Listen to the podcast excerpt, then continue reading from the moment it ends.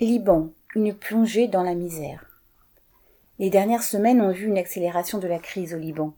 La monnaie, la livre, a poursuivi sa dégringolade face au dollar, avec comme conséquence une chute du pouvoir d'achat d'une grande partie de la population. La Banque du Liban, BDL entre parenthèses, est au bord de la faillite. La livre libanaise est passée en deux semaines de 12 000 LL pour un dollar à 17 000 LL. Sa valeur a été divisée par plus de 10 depuis le début de la crise, avant laquelle le taux de change s'était stabilisé pendant deux décennies autour de 1500 LL pour un dollar. La grande majorité des travailleurs, payés en livres libanaises, sont désormais sous le seuil de pauvreté. Les produits importés sont depuis plusieurs mois à des prix inaccessibles. La vente de viande a chuté de 90%. Même les produits essentiels comme le pain et l'essence, subventionnés par la Banque du Liban depuis le début de la crise, ont vu leur prix doubler entre avril 2020 et avril 2021.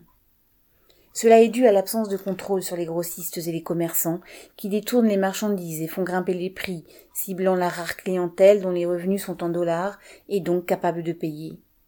Les supermarchés ne prennent parfois plus la peine d'afficher les prix en rayon. La population travailleuse, pour qui le salaire minimum équivaut désormais à 40 dollars, doit réduire son alimentation au strict minimum. Devant l'épuisement de ses réserves, la BDL a commencé à réduire les subventions qu'elle maintenait jusque-là sur les produits essentiels. Cette annonce a eu pour effet d'aggraver la pénurie, les spéculateurs retenant les marchandises subventionnées dans l'espoir de pouvoir les vendre ensuite plus cher. C'est notamment le cas pour l'essence. Il faut faire la queue pendant plus de deux heures pour espérer avoir vingt litres au prix de soixante-dix mille LL, soit un dixième du salaire minimum. Il s'ensuit déjà une augmentation des tarifs des transports en commun, ainsi que de ceux de l'électricité, en majorité fournis par des entreprises privées. La pénurie touche aussi les médicaments, pourtant subventionnés. Des centaines de produits essentiels pour le diabète, les maladies cardiaques ou la tension artérielle, mais aussi pour certains cancers ou la sclérose en plaques, sont très difficiles à trouver, le lait infantile est devenu une denrée rare. Devant cette situation, ceux qui ont la possibilité de partir cherchent à trouver du travail payé en dollars dans les pays du Golfe pour pouvoir envoyer de l'argent à leur famille au Liban.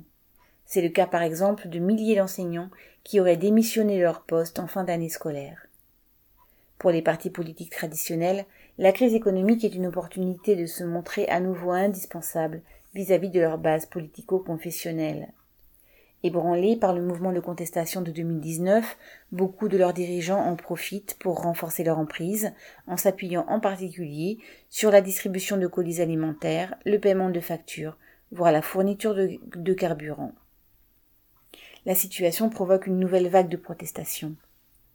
En plus des coupures de route, des manifestants ont tenté de prendre d'assaut des bâtiments publics, des agences, filiales de la BDL et d'autres banques privées.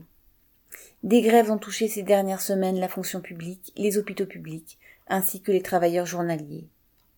Tout un peuple est en train de plonger dans la misère, s'indigne et cherche une issue.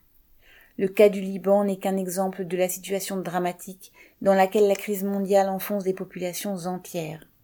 Il témoigne aussi de l'irresponsabilité totale de classes dirigeantes cupides dont le seul souci est de sauvegarder leurs capitaux et leur pouvoir sur la société. C'est bien ce pouvoir qu'il faut leur arracher. Marwan Karim.